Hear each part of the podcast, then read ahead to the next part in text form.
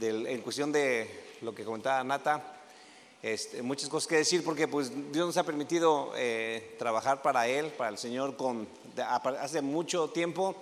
Eh, de muchas maneras hemos evolucionado y en todo sentido, en todo sentido, como Él decía, la gente que nos rodea nos complementa.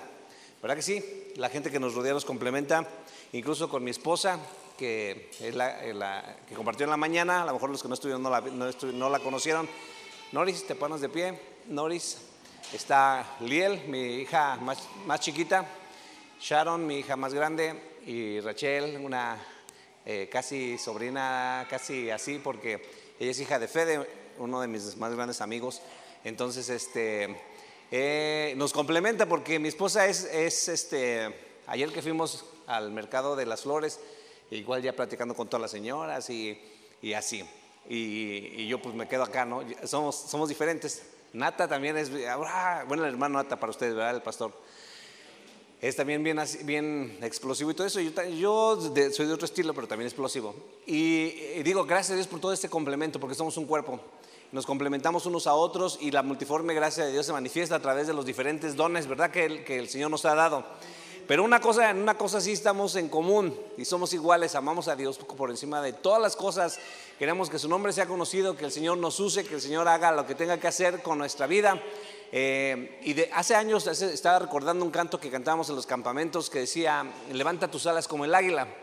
Y hay una parte que dice, muchos caerán en la batalla, otros negarán la verdad, mas tú no temas y desmayes, porque el Señor te sustentará. ¿Verdad, viejito ese canto?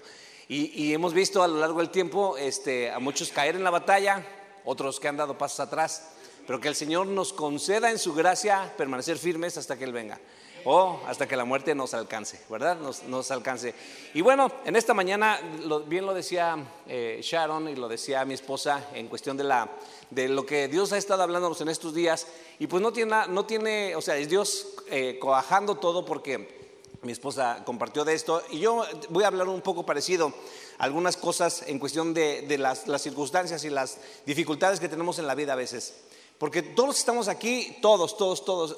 Yo me imagino que estos lugares, la iglesia o los eventos o las cosas en las que llegamos, son como un puerto o como una estación de tren o una estación de autobuses donde llega gente de, de muchos lugares y con situaciones diferentes, con situaciones que cada uno de nosotros estamos viviendo, y, pero llegamos y, coincidimos. Y en esta mañana estuvimos buscando al Señor, alabándolo, pero cada quien sabe sus, problemas, algunos ya los han platicado, pero Dios es fiel, Dios es bueno y Él ha preparado cosas para cada uno de nosotros. Eh, y en la, Biblia hay un pasaje bien claro y clave y dice algunas frases y es de donde yo tomé para ponerle, perdón, yo tomé para ponerle nombre a, esta, a esto que quiero compartir con ustedes, que se llama En la línea de batalla. En la línea de batalla. No sé si hace tiempo, o bueno, cuando había duelos de pistoleros en cuestión de los eh, no salvajes, los del oeste, los pistoleros, eh, había códigos entre ellos, ¿verdad? No podía el pistolero disparar el momento en que fuera, no. El pistolero, eh, cuando iba a haber un combate, un duelo, tenía que eh, ponerse, se ponían, y no sé si han visto esas que se hacen fintas, y, pero no tomaban, yo, yo me preguntaba, ¿por qué no? Pues lo ves, le disparas y ya. No, hay códigos, incluso cuando había peleas de espadas, de soldados con espadas, hay códigos también, a veces los, podían tener ya listos, pero no, esperaba que desenvainara la espada. Y ya cuando hacía el movimiento de tomar la pistola, entonces el otro le sacaba la pistola y podía el que pegaba primero, pues obviamente era el que ganaba. Esos códigos eh, nos, hablan de una línea de batalla, hay una, línea, un, momento. Y yo creo que muchas veces en la iglesia estamos como, es, como eso. O sea, venimos y como está aquí, este, este representa al pueblo de Israel, eh, allá en el valle cuando iban a atacar a los filisteos y que ninguno se atrevía a atacarlo porque había un gigante que se levantaba, se ponía siempre al frente y dice el escritor, ahorita lo vamos a ver, que se ponían en línea de batalla, o sea, estaban así, listos, pero nadie disparaba. Sacaban sus espadas, y, pero nadie, nadie hacía nada. Entonces, este, muchas veces estamos en, en, la casa de Dios, estamos en la iglesia, venimos, alabamos al Señor, adoramos, pero allá afuera hay un enemigo que nos está esperando. Incluso terminando el servicio, no sé si aquí pasa, pero en algunas iglesias pasa que hasta se molestan porque no les atendieron en el talento, se molesta por esto, porque no lo saludó, porque la maestra no dejó salir al niño, porque el niño se, se hizo algo eh, y, y ahí está el enemigo esperándonos. Y en este tiempo, hermano, todos estamos enfrentando desafíos y luchas. Y Dios nos pega, o no nos pega, sino prepara situaciones en las que nos, sabe que nos duelen, sabe que, nosotros sufrimos. Hay gente a, la que le importan mucho sus hijos. ¿Y sabe dónde van a estar los más grandes desafíos? Con sus hijos. Hay gente que le importan mucho sus propiedades, sus- las cosas que tiene. ¿Sabe dónde van a ser sus luchas más fuertes? Porque Dios quiere ser el único Dios. Dios quiere ser el único que esté en el trono de nuestro corazón y va a tocar esas situaciones para que nosotros podamos rendirnos delante de Él. Y en esta mañana, ¿cuál es tu desafío? Pues no lo sé. Pero lo que sí sé es que el arma que la palabra de Dios nos enseña para enfrentar esos desafíos es una sola. Y la vamos a, a ver en esta mañana. Fíjense lo que dice eh, la escritura eh, en, en Éxodo. Nos habla de que Dios siempre tiene un plan. En esta mañana llévate eso. Dios siempre tiene un plan. Dios siempre tiene un plan.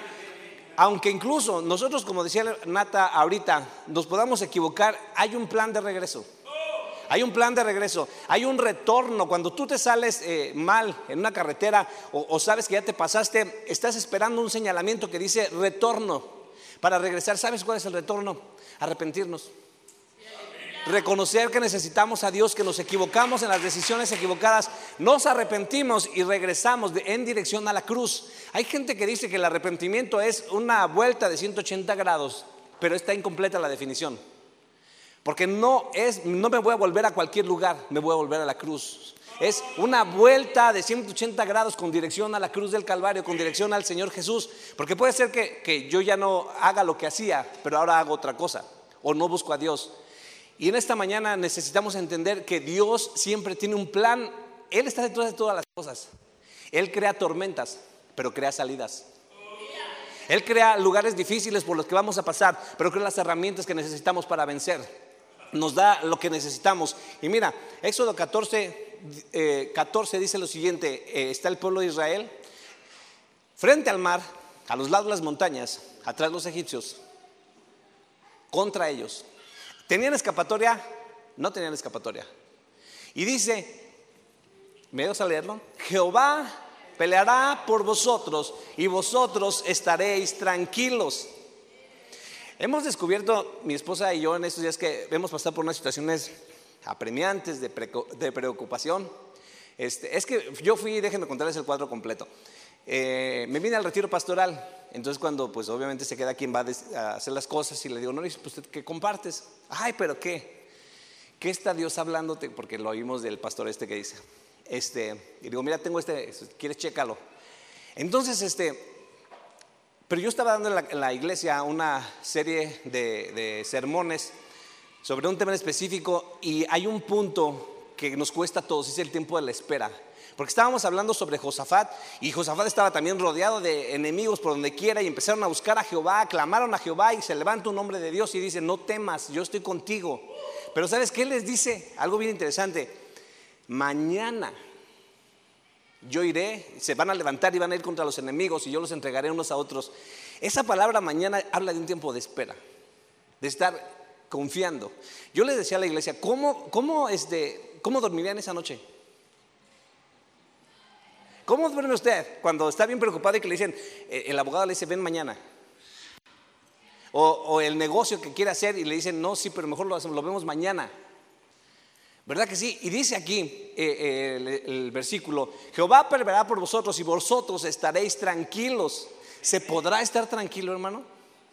Cuando sabes que hay un enemigo atrás, montañas a los lados y enfrente un mar. ¿Quién creó esa situación? Lo dice la palabra de Dios. Éxodo 14, 4. 1, 2, 3. Y,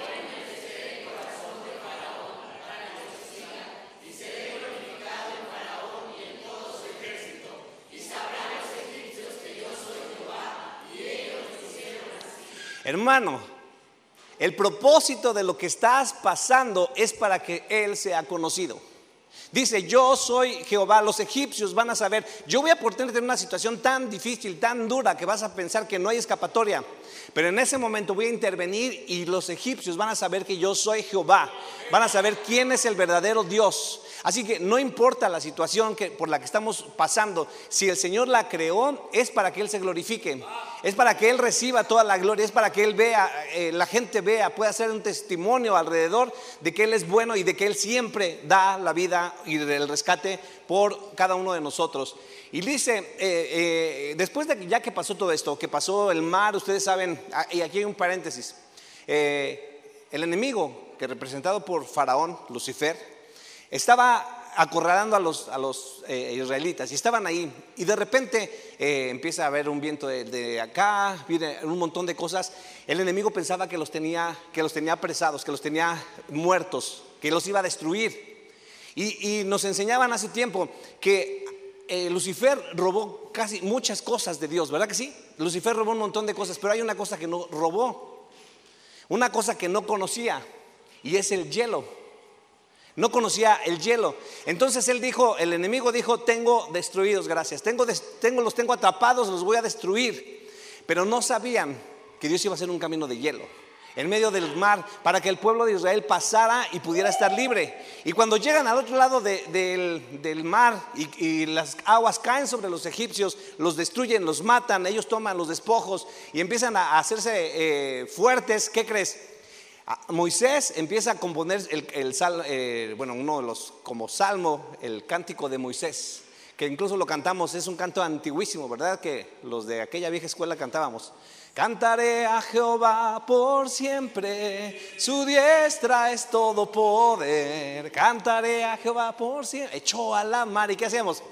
quien los perseguía, jinete y caballo, echó a la mar, echó a la mar los... Bueno, eh, ahí es todo el canto, ok. Pero ese canto dice una cosa en un versículo específico. Y esa, a esa, ese versículo se reconoce como, que, como la voluntad de Lucifer la voluntad del enemigo, que lo que quiere hacer con nosotros.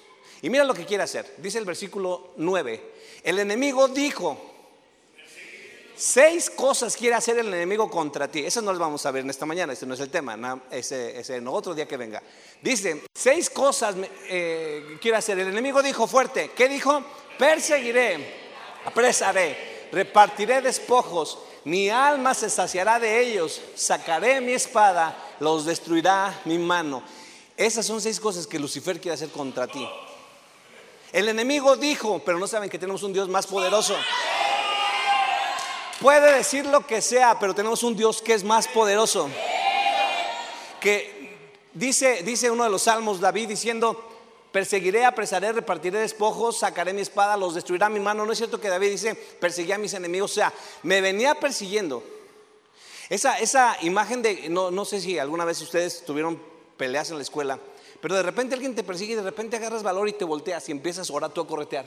Esa es la imagen que, tiene este versículo. El enemigo te, te quiere perseguir, pero cuando tú empiezas a ver quién es Dios, empiezas a confiar en Él, empiezas a entender, empiezas a hacer las cosas correctas, te volteas y le dices, ah, ¿qué traes? ¿Y qué, hace el enemigo? Sale huyendo. Amén. Ok, eso es lo que quiere, lo que está, lo que está diciendo el enemigo. Te perseguiré, te destruiré, y muchas veces ahí estamos, hermano, creyendo las voces del enemigo en nuestra vida. Ahora, volviendo al tema, este nomás fue como, como para ponernos en cuadro. Volviendo al tema, hay una línea de batalla. Y todos los domingos, hermano, venimos y mira, aquí en esta, en esta la, casa de Dios, es como si vamos a una gasolinera y cargamos gasolina, pero después no salimos a la carretera, no salimos a la calle.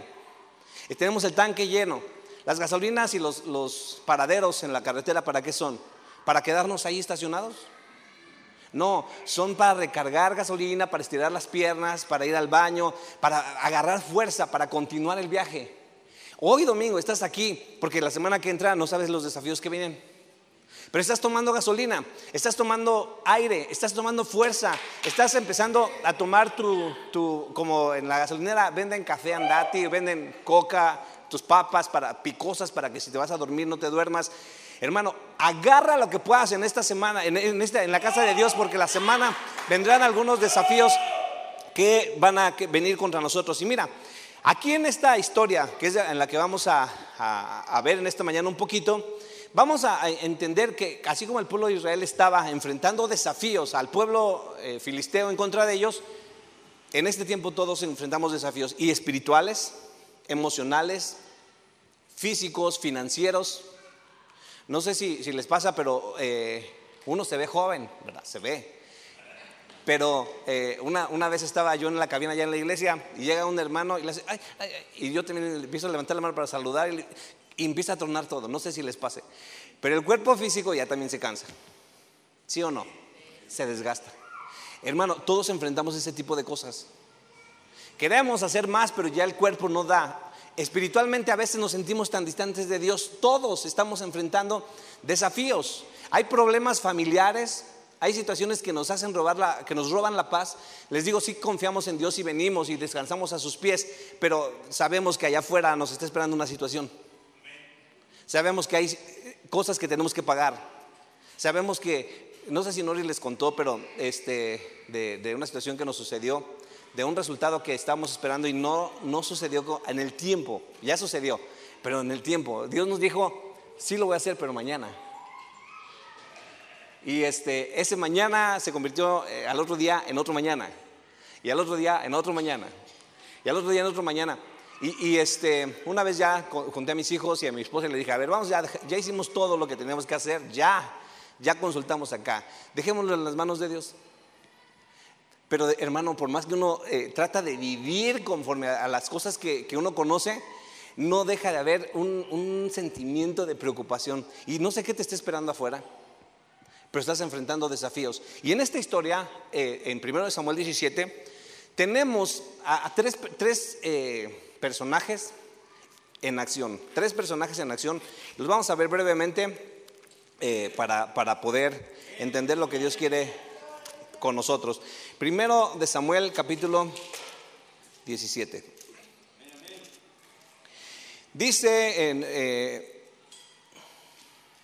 y los filisteos, capítulo, versículo 1, juntaron su ejército para la guerra y se congregaron en Soco, que es de Judá, y asentaron en el campo de Soco y a Seca y en Efes Damín. Y también Saúl, este es el primer personaje. ¿Cómo se llama este primer personaje? Saúl. Y los hombres de Israel, o sea, su ejército, este es el, el segundo personaje, el ejército, se juntaron en el valle del Alcornoque y ordenaron la batalla contra los filisteos. Fíjate, dice, los filisteos se juntaron a su ejército y se congregaron para la guerra. E Israel está del otro lado y se congrega para la batalla. Se van a poner en línea de batalla. Dice, y los filisteos estaban sobre un monte de la una parte e Israel estaba sobre el otro monte de la otra parte y un valle entre ellos. O sea, estaba acá Israel, acá estaban los filisteos y había un valle en medio. Había una, una, algo que estaba ahí en medio. Salió entonces un varón del campo de los filisteos que se puso entre los dos campos, el cual se llamaba Goliat de Gat y tenía una altura de seis codos y un palmo. Este es el otro personaje, Goliat. Y ya empieza a describir cómo estaba. Pero vamos a ver primero, ¿quién era Saúl? ¿Sabes qué significa eh, la palabra Saúl? Uno de los significados es pedido. Probablemente indica que era eh, eh, alguien que había sido, como fue pedido como rey, probablemente indicaría que es alguien que había sido deseado, que había, que había estado pedido delante de la presencia de Dios. Y la Biblia lo describe de la siguiente manera. No, aquí, aquí recito. ¿Quién era Saúl? La Biblia describe en, en 1 Samuel 9.2, dice, era, él era hijo de un hombre valeroso, influyente, respetado, llamado Cis. Saúl era un joven y era hermoso. Era, dice la escritura, lo describe como que a todos los hombres les, sacaba de los hombros para arriba. Era el gigante de Israel. ¿Y qué crees? No pudo ser frente al gigante enemigo. Él era el gigante de Israel. Era hermoso. Eh, su pelo, su, todo era hermoso, así como eh, las solteras han imaginado a alguien. Era hermoso, Saúl rey, grandote, fuerte, el galán del pueblo, y este era Saúl. Y dice, fíjense, la, nueva traducción viviente dice lo siguiente, eh, era el más apuesto en Israel y tan alto que nadie le llegaba a los hombros, era tan alto que nadie le llegaba a los hombros. Él fue ungido por Saúl cuando era chiquito fue lleno del Espíritu Santo cuando, cuando eh, fue ungido como rey Y dice la escritura, y fue mudado en otro hombre. O sea, al momento que recibió la unción, fue cambiado en otro hombre y comenzó a profetizar. Él comenzó a, a profetizar. Fue un guerrero que llevó a Israel a varias victorias, sí llevó a varias victorias. Y un hombre experimentado en la batalla. Ese era Saúl, el rey Saúl. Y a lo mejor nosotros los que estamos aquí, algunos tenemos ciertas características. Eres influyente, eres el más bueno en el trabajo donde quiera que estás, o eres el más espiritual, pero no porque seas el más espiritual, deja de haber batallas. Siempre habrá batallas, siempre habrá desafíos. Dice una frase, no hay que esperar a que los mares estén en calma para eh, meternos al mar y bogar mar adentro. Hay que aprender a navegar con los mares aún en tormenta. ¿Sí? Ese es el primero. ¿Quién era Saúl? Luego dice, ¿quién era el ejército de Israel? El ejército, ¿quién era? En 1 Samuel 11, 18, eh, dice eh, la escritura, eh, fueron contados 330 mil hombres entre los hijos de Israel y Judá que peleaban a favor de Saúl. Primero Samuel 11, 18, si quieres lo leemos para que veas. Dice 11, 8, perdón, 11, 8. Y contólos en Besec y fueron los hijos de Israel 300 mil y 30 mil los hombres de Judá. Este era el ejército de Israel, 330 mil hombres, los que tenemos aquí, atrás. ¿Son pocos 330 mil hombres?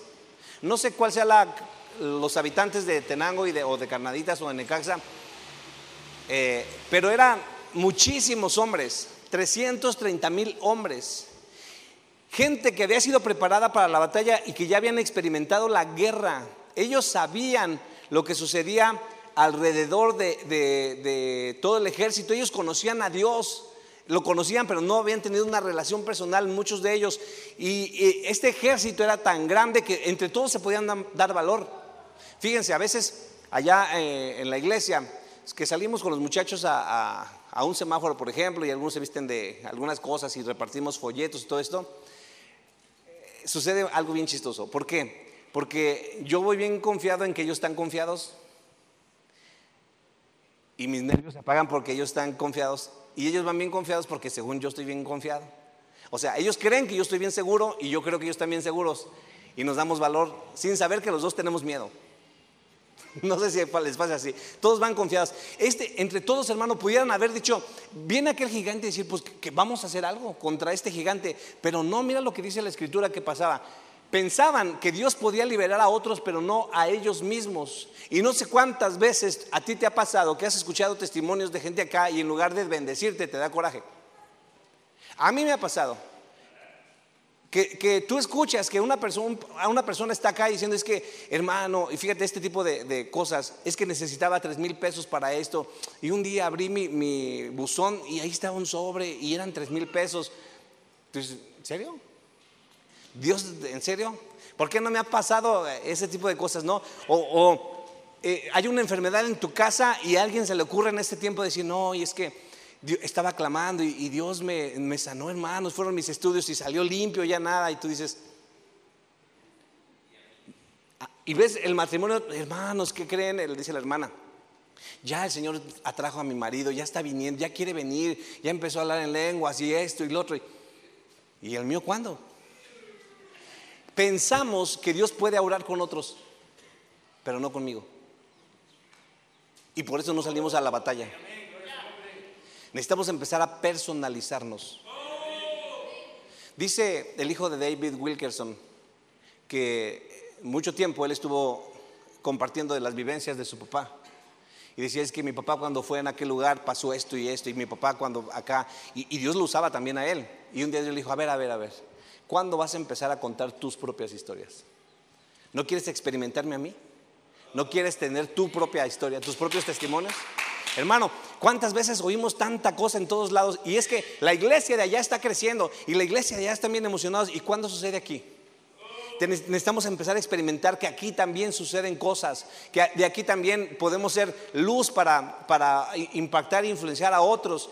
Y dice, dice eh, ahí la, escritura que, el ejército, entre todos hablaban o crees que se quedaban callados. Si, si vemos la historia del pueblo de Israel, ellos eran muy comunicativos, eran muy chismosones eran, eh, eh, de todos se quejaban. Entonces imagínate qué dirían 330 mil hombres. ¿Qué dirían? Oye, acuérdate cuando Dios nos liberó de esto? No, pues yo he oído que dicen que Dios en, en la antigüedad abría el mar rojo y un incircunciso se paraba frente a ellos y afrentaba en contra de Jehová.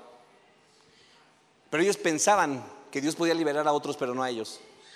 Y por eso nada más se ponían en orden de batalla. Y dice la escritura en 1 Samuel 17, 11.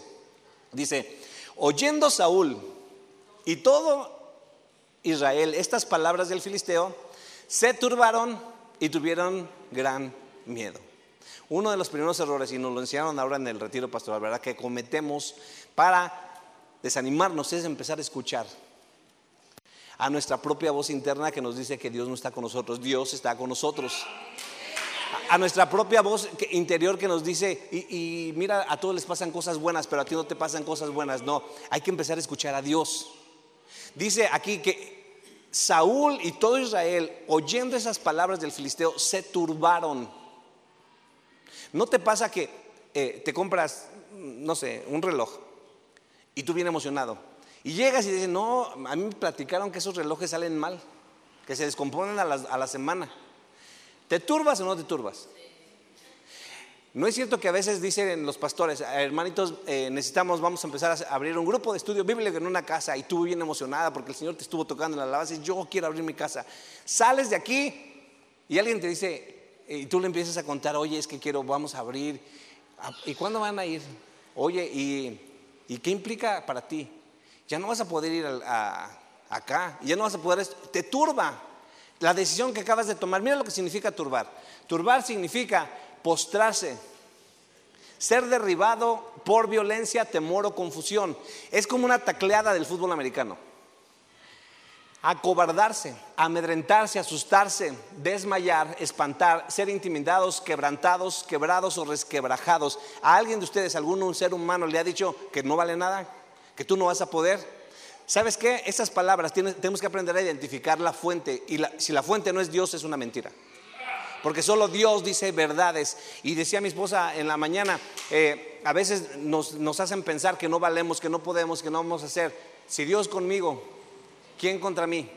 No temeré lo que me pueda hacer el hombre. No temeré lo que me pueda hacer el hombre.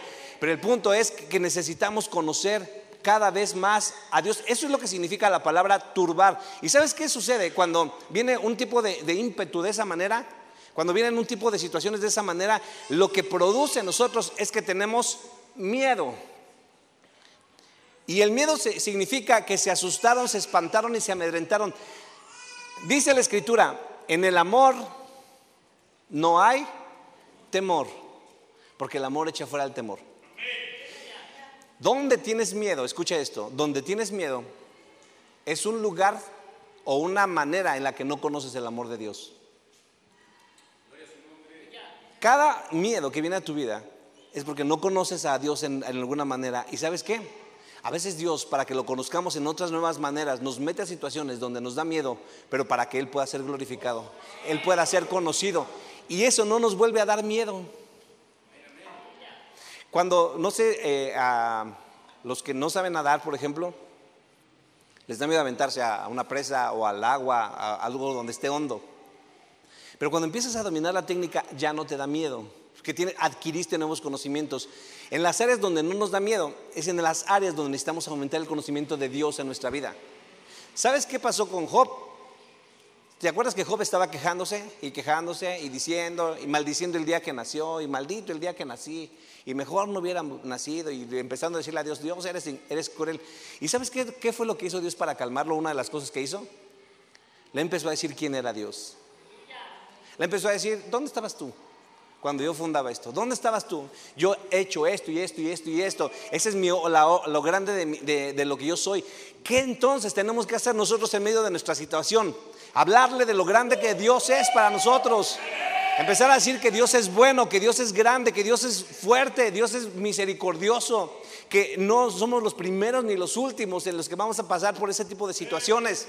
Hay situaciones que en realidad vale la pena preocuparse, hay situaciones que, en realidad debemos invertirle cosas, pero hay situaciones que nos quitan la paz simplemente porque no, no conocemos a Dios. Dios, hermano, aunque nos equivoquemos, Dios nos sigue amando. No podemos hacer nada para aumentar que Dios nos ame más. Obviamente, como dice Marcos Brunet, Dios tiene, no tiene favoritos, tiene íntimos. Hay gente con la que, nosotros propiciamos encontrarnos y obviamente entre más conoces, más, más eh, acceso a sus recursos tienes. Pero que Dios nos ame, nos ama igual, hermano. Y lo que el enemigo quiere hacer es que creas que Dios no te ama. Dios te ama. No importa la situación que estemos pasando, Dios nos ama. Y tuvieron gran temor porque todo este tipo de cosas estaban sucediendo en el pueblo de Israel y a nosotros nos pasa lo mismo en este tiempo, ¿sí o no?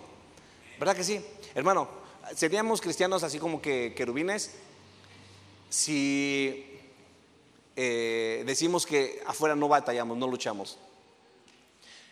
Hay pecados como los pecados de inmoralidad, como, como pecados de pornografía y todo ese tipo de cosas que atacan tu mente incluso cuando estás adorando a Dios. De verdad.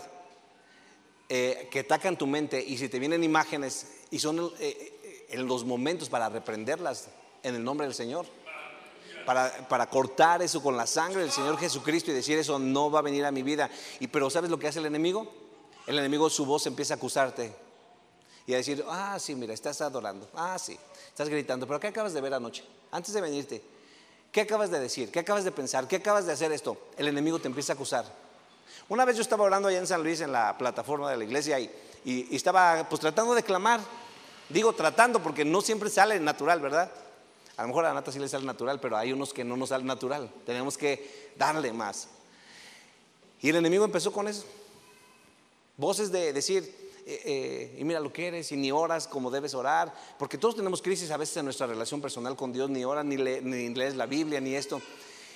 ¿Y sabes cuál fue la lucha? Por el otro lado vino la voz del Espíritu y me dijo, pues por eso necesitas gritar, por eso necesitas clamar, por eso, o sea, el enemigo lo aprovecha para acusarte y Dios dice, pues porque no tienes eso, necesitas gritar, necesitas clamar, necesitas hacer lo que tienes que hacer. ¿Cuántas veces ha venido el enemigo, sí o no? Estás danzando y viene esa vocecita a desanimarte. Es quizá la voz de un Goliat en tu vida. ¿Goliat quién era? Goliat en primero, eh, aquí tenemos, esos dibujitos son de superlibro, ¿verdad? Son de superlibro. En 1 Samuel 17, 18 dice, y se paró y dio voces a los escuadrones de Israel diciéndoles, ¿para qué os habéis puesto en orden de batalla? ¿No soy yo filisteo y vosotros los siervos de Saúl? Escoged entre vosotros un hombre que venga contra mí. Esa fue la, eh, como que la, manera en que me amedrentó Goliat al pueblo de Israel. Y le dice, mira, yo soy filisteo, ustedes son siervos de Saúl. Ahorita que veamos que aparece el otro personaje, él no era siervo de nadie, era siervo del Dios Altísimo. Le dice, ustedes son siervos de Saúl, siervos de un hombre Vengan, peleen contra mí, lleguen y peleemos. Fíjate, su nombre ya sabemos que significa desgarrar, desnudar, exiliar, desterrar. Su estatura era de más o menos tres metros de, altura. Era un oficial del palacio y obviamente si era un guerrero diestro en las batallas. Eh, alardeaba de que él era uno y que los 330 mil que estaban ahí le tenían miedo. Ninguno tenía el valor para enfrentarle. Y les dice, fíjate lo que les dice en el versículo ahí, dice, ¿por qué se ponen en orden de batalla? ¿Por qué se ponen en la línea de batalla, cobardes? O sea, no hagan lo que, no se paren que no van a hacer nada. Esas son las voces del enemigo. ¿Por qué se ponen ahí si no van a hacer nada? Y dice que eh, más adelante vamos a ver cómo él vino 40 días a estar hablando contra el pueblo de Israel. Él representa, este, este Goliat representa esas cosas grandes contra las cuales nosotros, cada uno de nosotros peleamos. Dicen en el 17.9, si él pudiera pelear conmigo y me venciere, nosotros seremos vuestros siervos. Y si yo pudiera más que él y lo venciere, vosotros seréis mis siervos y no serviréis. Era la amenaza. Y mira, cada quien es esclavo de aquello que se deja, de lo que se deja vencer. Cada quien es esclavo de aquello de lo que se deja vencer. Dice la segunda carta, bueno, en Romanos, en la primera, segunda de Pedro 2.19, porque el que es vencido por alguno es hecho esclavo del que lo venció.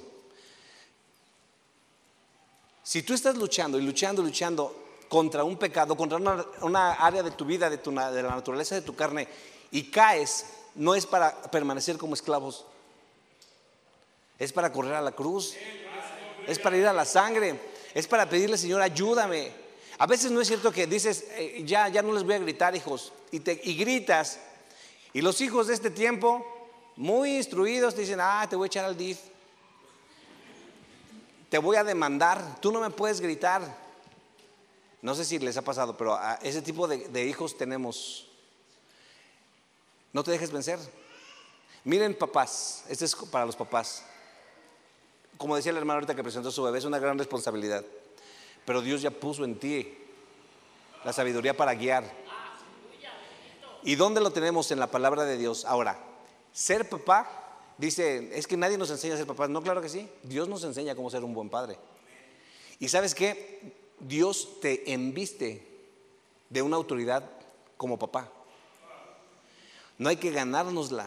Dios nos la regala. Pero nosotros la perdemos. Porque hay hijos que se levantan y que nos levantan la voz. Yo le digo, le digo a mis hijos, ah, aún seas la presidenta, el presidente, sigo siendo tu padre.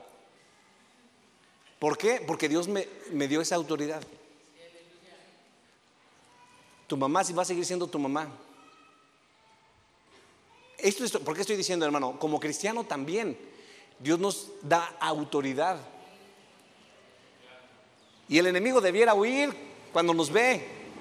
El enemigo, nosotros pudiéramos decir, reprender en el nombre de Jesús, pero nos da miedo, ¿por qué? Porque hemos perdido esa autoridad, no, o la desconocemos o la hemos perdido. El Señor nos viste de autoridad, nos viste, y obviamente en cuestión de unción y crecimiento vamos, vamos profundizando, pero necesitamos entender que Dios nos ha dado la autoridad para vencer a esos filisteos para vencer a esos enemigos que se levantan contra nosotros y que no nos amedrenten, porque estos enemigos eh, que estaban aquí, si tú le permites a tu hijo hacer una de esas cosas, va a ser más fácil que la haga la segunda vez, y va a ser más fácil que sea la tercera vez, y va a haber un momento en que va a ser imparable.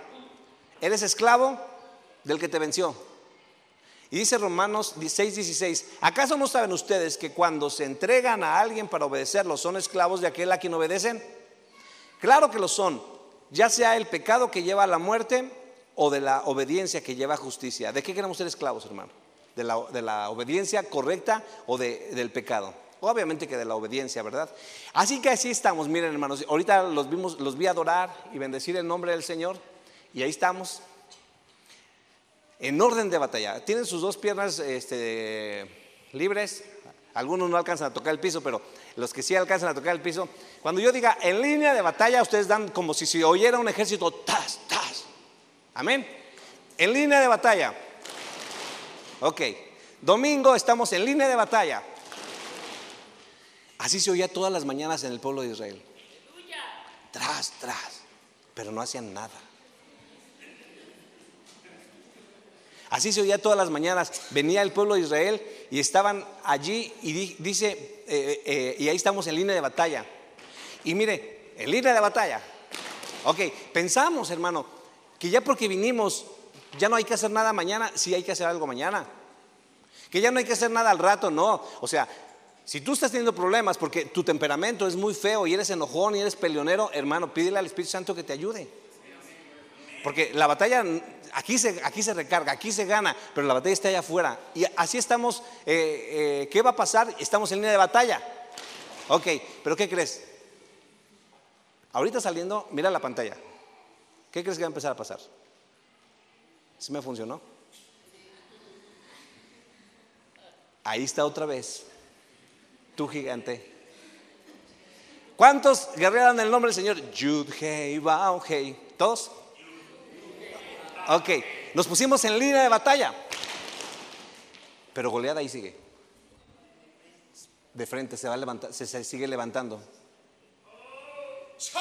Se sigue levantando. Aleluya.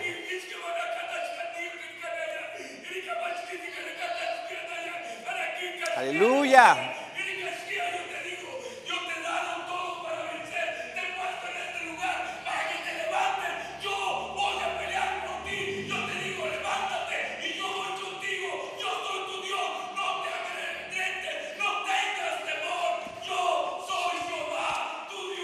Amén, aleluya.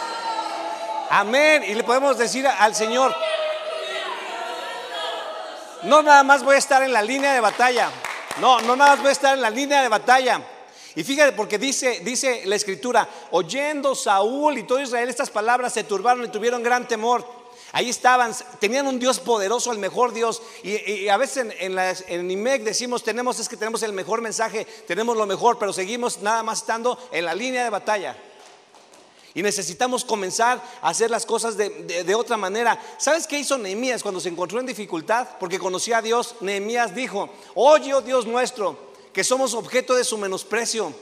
Hay cosas, situaciones, personas que se quieren burlar de nosotros o que nos quieren amedrentar o que quieren hacer algunas cosas. El lugar a donde tenemos que ir correcto es delante de Dios y decirle, Señor, soy objeto de su menosprecio.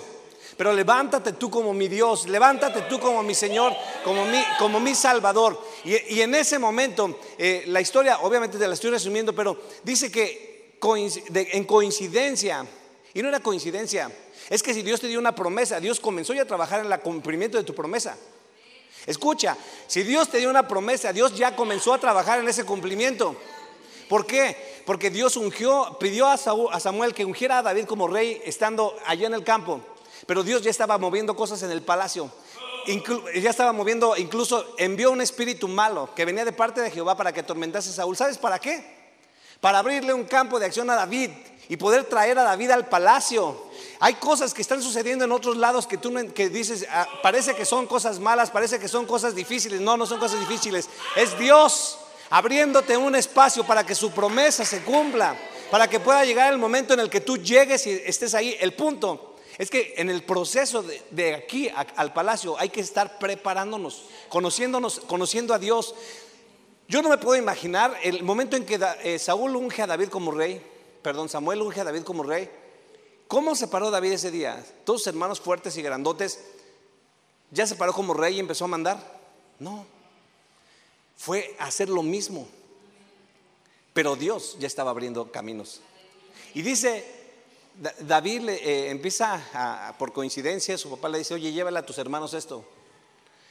Llega David y empieza a oír los mismos insultos, pero tenía oídos diferentes.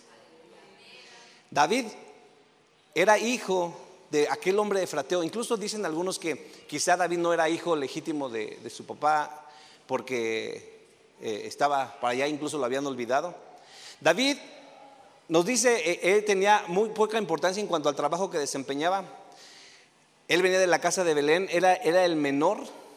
Pero ¿cuál era la diferencia, hermano, de David con los demás? Dice primero Samuel 17:12. Y de, David era hijo de aquel hombre frateo de Belén, de Judá. Ese era el David. No experimentado en batalla, no de tres metros de estatura pero ¿qué diferenciaba a David y a Saúl y a todo el ejército? ¿Qué diferenciaba? ¿Qué lo diferenciaba? ¿Qué hace diferente tu batalla, la batalla de este, la batalla del otro? ¿Qué es lo que hace diferente? David veía al Dios viviente. Y fíjate, fíjense, eh, escucha esas mismas amenazas y dice David, ¿quién es ese incircunciso? Ante la misma diálogo hubo una respuesta diferente. ¿De cuál eres tú?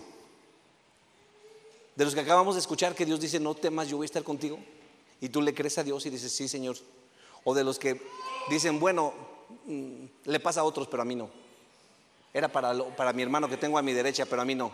Eres como el ejército de Israel o eres como David que dice, ¿quién es ese tipo? ¿Quién es ese incircunciso?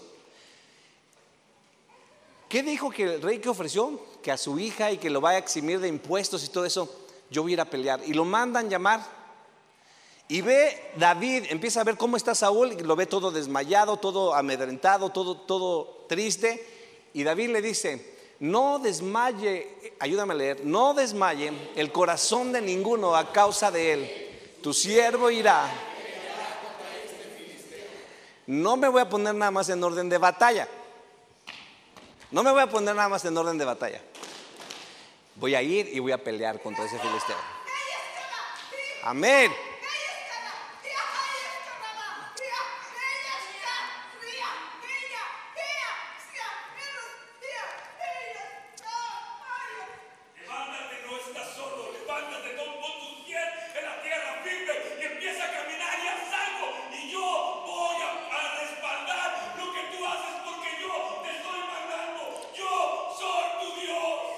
¿Quién lo quiere tomar y decir, yo tomo eso para mi vida?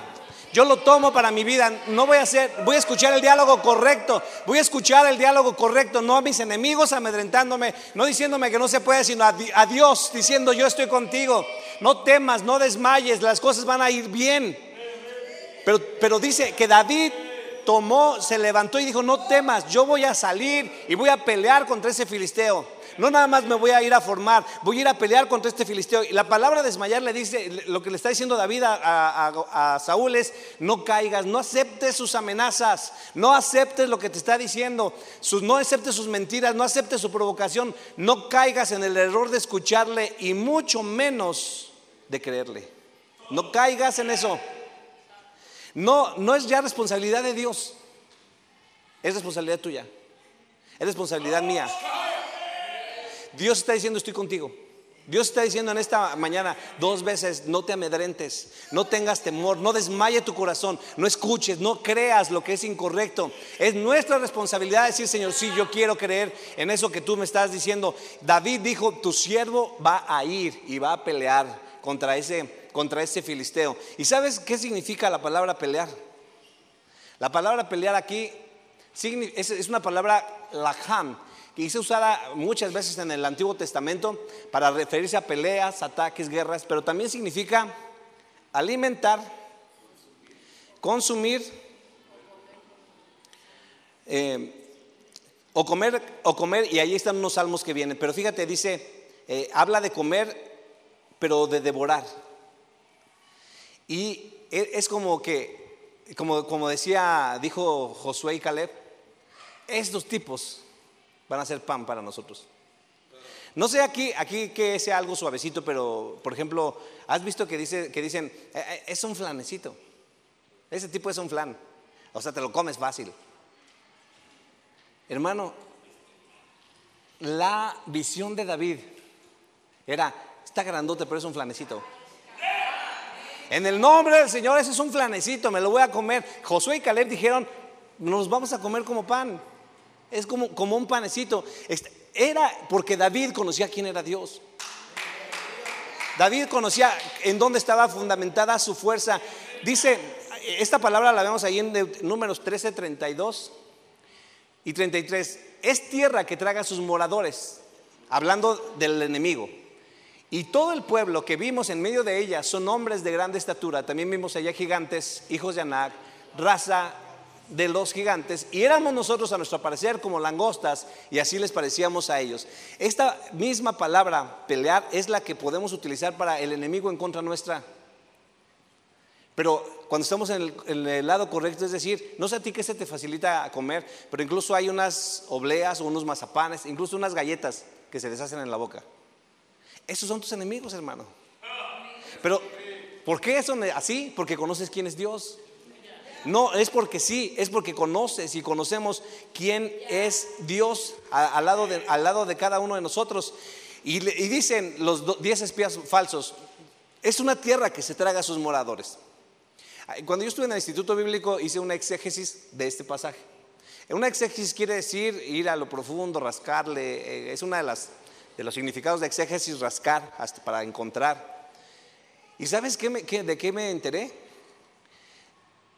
Que el pueblo de Israel era portador de una promesa y la tierra reconocía al portador de la promesa. De tal manera que haga de cuenta, aquí está una persona y la tierra sabe que yo soy dueño de esa tierra. Entonces cuando yo caminaba hacia esa tierra, la tierra destragaba lo que no era dueño de ella. Yo caminaba y la tierra se tragaba a sus moradores, pero no porque se los iban a tragar a ellos, no, la tierra estaba obedeciendo lo que Dios había dicho, es de Él, así que quítate, y se tragaba a sus moradores. Y, te puedes imaginar, es como cuando llegas al centro comercial de puertas automáticas, llegas, te paras y se abre la puerta. Cuando tú eres portador de una promesa, te paras y la tierra misma reconoce. ¿Quién es el portador de una promesa? Dios está detrás de él. Nos explicaban ahora en el retiro pastoral por qué Pusieron todo en manos de José, porque José tenía el nombre dentro de él. Y la, creación respondía al nombre que estaba en él. Las cosas que estaban ahí. A veces decimos, es que no nos va bien en el, negocio, no nos va bien en el trabajo, pues ya no hagas tranzas. Sé justo, sé honesto. Haz lo que tienes que hacer, alaba el nombre del Señor y el nombre que está a ti, ahí los clientes van a empezar a responder, no a ti, al nombre que está en ti. Y eso es lo que necesitamos, necesitamos hacer, hermano. Y fíjate, esa es la visión de los diez, pero los dos dijeron, no teman al pueblo de esta tierra, porque nosotros nos los vamos a comer como pan.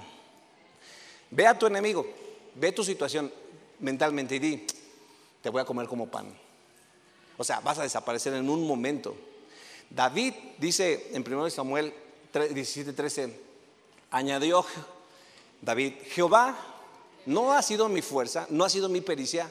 Yo me he prestado al entrenamiento, a la disciplina, sí, pero Él, Jehová, es el que me ha librado de las garras del león y de las garras del oso, y Él también me va a librar de la mano de este filisteo.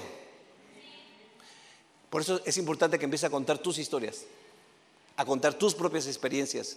Podemos decir es que el papá, mi papá, el hermano, la hermana, ¿cuáles son las tuyas? ¿Qué es lo que Dios últimamente te está diciendo a ti? Eh, eh, me brinco esta. Esta también. Dice el Salmo 34, 7, muchas son, 34, 19, las aflicciones del justo. ¿Cuántas? Pero de todas ellas lo librará Jehová. De todas ellas. Muchas son las aflicciones. Muchos son los momentos en los que estamos tristes, en los que estamos deprimidos, o como decíamos, decía Noris, preocupados. Pero de todas ellas nos librará Jehová. De todas ellas nos librará Jehová. Las amenazas hacen que nosotros podamos tener temor, hacen algunos retroceder, hacen algunos subir. No sé si aquí hay alguien que tiene poquito en la iglesia y que ya su familia le empezó a decir, como que te la pasas mucho el domingo en la iglesia, ¿no? Ay, ¿no vas a ir a esta fiesta? ¿No vas a tomar una?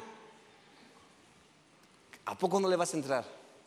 Es hasta un, tipo de aflicción en los pies de la estatura, ¿verdad? Un tipo de, acusación. ¿Qué te han dicho últimamente? A muchos cristianos los hace retroceder. A veces decimos es que hay que morir a nosotros mismos. Hay que morir a nosotros mismos, a, esta, a este orgullo. Pide perdón. Miren, perdón no es en beneficio del otro. Perdón es para mí mismo. Del otro se encargará el Señor. Pero yo decido no cargar un difunto. Yo decido no cargar eso en mi corazón. Perdonar es sanar yo. Muchas veces gente no perdona porque piensa que al no perdonar no se va a hacer justicia. Pero ¿sabes qué? Perdonar es incluso renunciar a lo que te debe la otra persona, la justicia que tú crees que merece por lo que hizo. Dios tan misericordioso es que se va a encontrar con él. Y dice el hermano Esparza, la mejor venganza va a ser el dolor que sienta por haber hecho lo que hizo ante la cruz, ante el Señor Jesús. Pero nuestra venganza es, queremos verle pagar y cuando nos enteramos de que algo le pasó decimos, eso, qué bueno, ya se lo merecía. No nos sigamos amargando, hermano. Y a veces como cristianos el enemigo viene a hacernos creer que este tipo de heridas nos están destruyendo, pero no. Hacer lo que Dios quiere nos bendice. Los cristianos normales huyen, pero no los cristianos como David. ¿Tú como cuál eres? ¿Tú como cuál eres, hermano? No los cristianos como David. Los cristianos como David dicen, ¿quién sigue? ¿Tú también? Ay, perdón. ¿Tú también? ¿Quién sigue? Es como esos, esos peleadores, ¿verdad? Que ¿también acá? ¿Quién? ¿Quién más quiere también? ¿Otro ejército dónde? Para ir a pelear. Esos, ese es, son los cristianos como David y son los que el Señor está esperando. Dice primero Samuel 17, 45 al 47. Entonces David dijo al filisteo, léelo fuerte conmigo. Tú vienes a mí con espada y lanza y jabalina, mas yo vengo a ti en el nombre de Jehová de los ejércitos. Jehová te entregará en mi mano y yo venceré y le cortaré la cabeza y daré los cuerpos de los filisteos a las aves del cielo y a las bestias de la tierra. Y toda la tierra sabrá que Dios, hay Dios en Israel.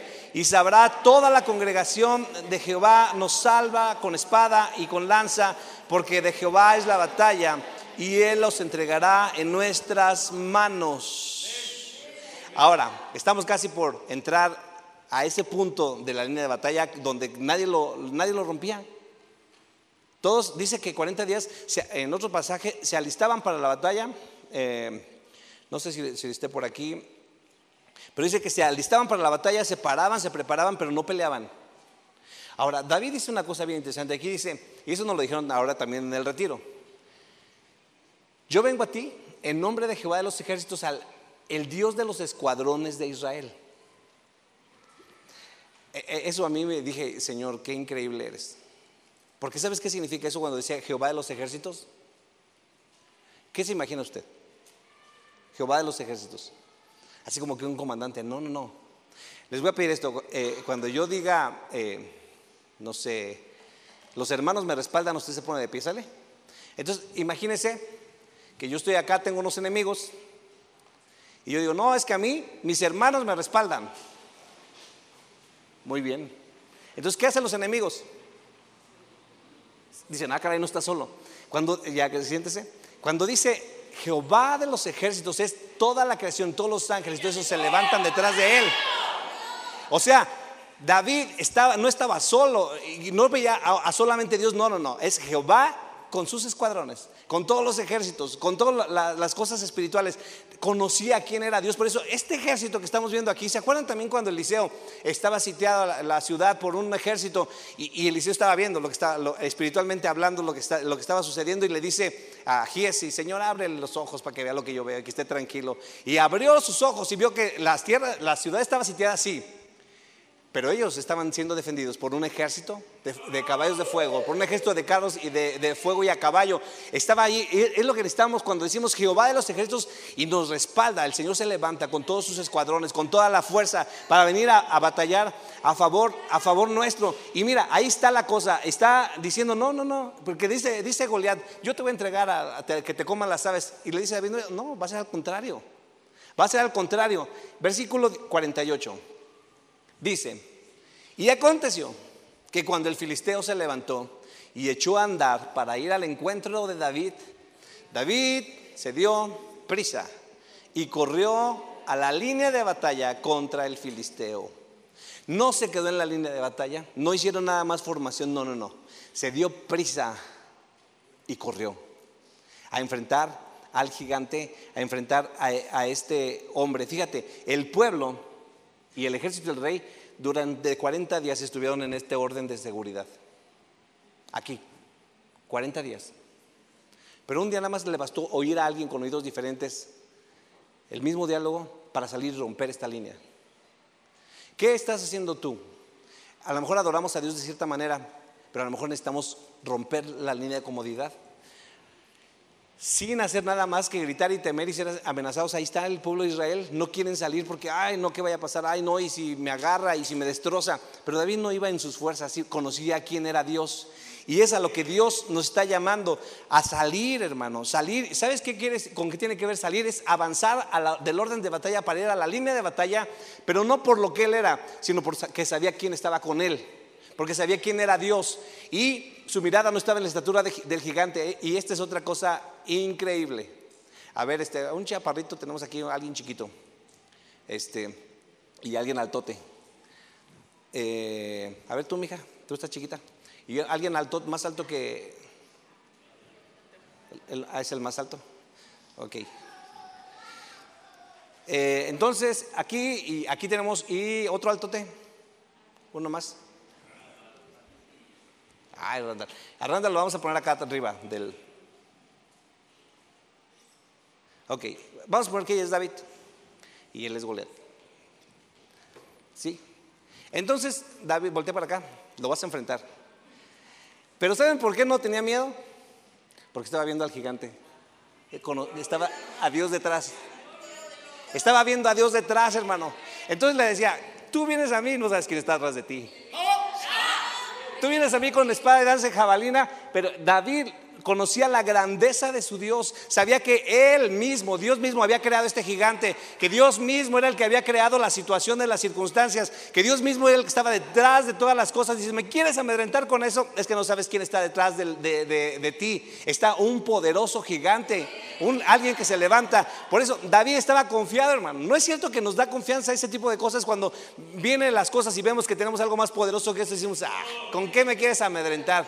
En el nombre de Jehová de los ejércitos vas a caer, gracias. Entonces, estos son los, los eh, lo que estaba viendo David. David estaba viendo a alguien grande, por eso, hermano, en esta mañana, eh, aquí no sé cómo sea, pero ya sabes, es así breve, es un golpe y ya. Pero si aquí son dos, tres, pues los que ustedes quieran. Hermano, en esta mañana, tarde ya, hay que levantarnos. Ahora, no, no es para cualquiera. Hay 330 mil que escuchan y se amedrentan, desmaya su corazón. En ese caso hubo solo uno que escuchó diferente. ¿Cómo cuál eres?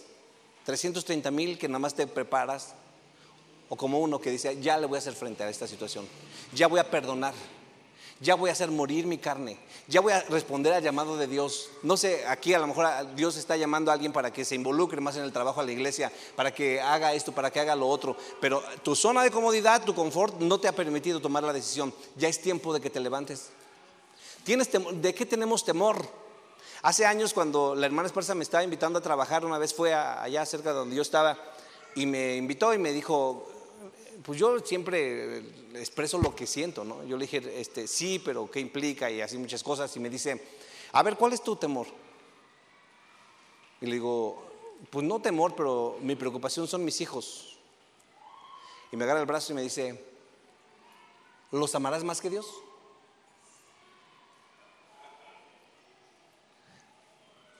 Le digo, no. Entonces, Dios los ama más que tú. Él ya tiene todo resuelto para ellos. ¿Qué te preocupa, hermano? ¿Qué te preocupa? ¿Qué no quieres soltar? En esta mañana, eh, bueno, ¿sí, ¿sí pueden tocar los músicos? ¿Sí pueden eh, tocar un canto? ¿Cantar un canto? En línea de batalla, hermanos. Ya están medios indisciplinados, hermano. En línea de batalla. Ahí se van a quedar. O van a ser como David. Y van a decir en el nombre de Jehová de los ejércitos. Hay que pelear por nuestra salud, hermano. Pelea por tu familia. Mira, quiero explicar esto. A veces decimos pelea por tu familia, pero por ejemplo hay unos que ya, tienen sus hijos casados. No, no se refiere a, hecho, a cosas que no están ya, que no están, que ya no se pueden resolver. Se refiere a que tú sigas orando por los que amas, peleando a favor de ellos, peleando a favor de, las situaciones. Pelea por tu situación, pelea por tus hijos, pero no te quedes en la línea de batalla. Ve más allá. En el nombre del Señor Jesucristo. En el nombre del Señor Jesucristo vamos a pelear. Dice eh, el Salmo en do menor. El camino del Señor es perfecto. La palabra del Señor es poder. Es el arma y escudo. Ok, ¿de quién? De todos los que en Él confían. No, no de todos. Cristo es mi fortaleza, es mi escudo. Con Él paso en medio de un batallón. Él adiestra mis manos, me prepara para pelear. Luego hay una pregunta. ¿Por qué quién es Dios sino el Señor? ¿Y quién es la roca sino nuestro Dios? ¿Te acuerdas que dijo el enemigo? Los perseguiré, los apresaré. ¿Pero qué crees? Con el Señor Perseguí a mis enemigos, los alcancé, los destruí, los atravesé, bajo los pies del Señor cayeron, no se levantaban. Perseguí a mis enemigos, los alcancé, los destruí, los atravesé, bajo los pies de Jehová cayeron, no se levantarán más.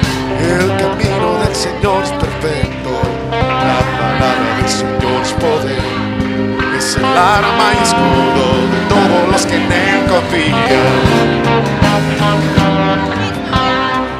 Nada más antes de, de empezar a alabar al Señor, si alguien necesita ser ungido en su mente porque está escuchando el diálogo, está escuchando el diálogo, De este lado los pastores van a, ungirlos para que escuchen, unjan sus oídos, su mente, para que esa voz constante cese y no escuches, no sigas escuchando ese diálogo. Amén. Un, dos, tres, el camino del Señor es perfecto, la palabra del Señor es poder, es el arma y escudo de todos los que en él confían. Cristo es mi fortaleza, es mi escudo, con paso batallón, Él adiestra mis manos, me prepara para pelear. ¿Por qué? Porque quién es Dios,